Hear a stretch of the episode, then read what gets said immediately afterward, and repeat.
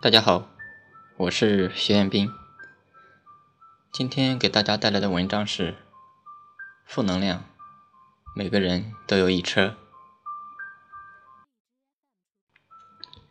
走在大街上，行人来来往往，每个人脸上都挂着真真假假的笑容，却很少有人愁眉苦脸，甚至哭。当然，一般哭的情况大都是失恋了。你说他们正能量满满，开玩笑，这又怎么可能呢？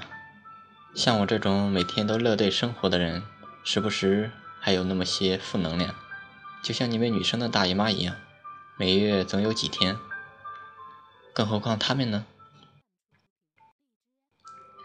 以前我颓废那段时间，晚上睡不着，早上起不来，而且大多数的晚上我都会发毒誓。从明天开始，早睡早起，锻炼身体，然后好好学点东西。然后第二天中午醒来，翻了个身，他妈，改天吧。最后发现发了毒誓，自己还是活得好好的。嗯，那就继续吧。刚毕业找工作那会儿，各种投简历，广撒网，其实。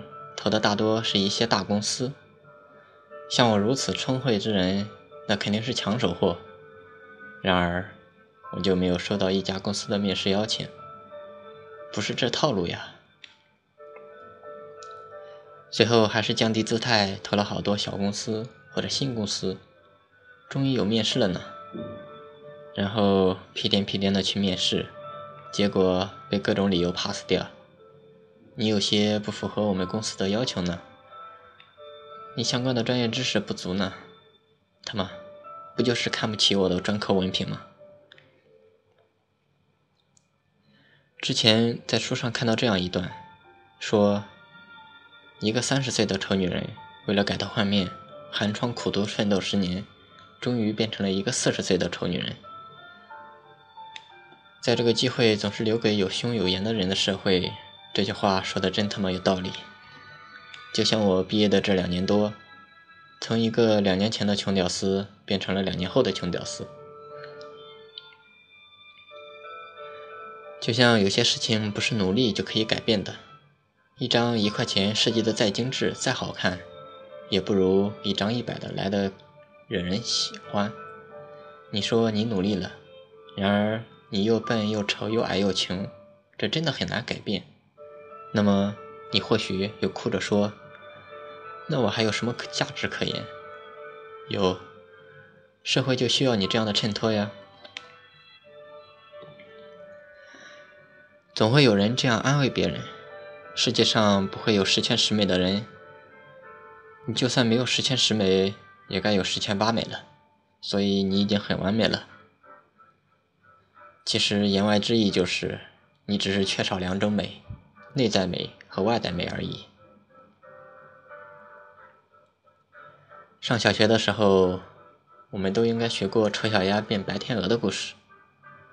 这本书写了一只白天鹅，一只天鹅蛋，在鸭群中破壳后，因相貌怪异，让同类鄙弃，历经千辛万苦、重重磨难之后，长成了白天鹅。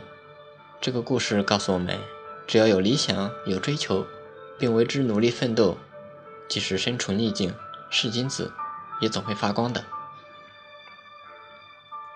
然而，事实是，丑小鸭本来就是天鹅，即便落在鸭群里，也改变不了它的品种。看完这些负能量，你有什么想法？反正我有和自己同归于尽的冲动。其实，人都有很多负能量的。只是更多的人喜欢隐藏罢了。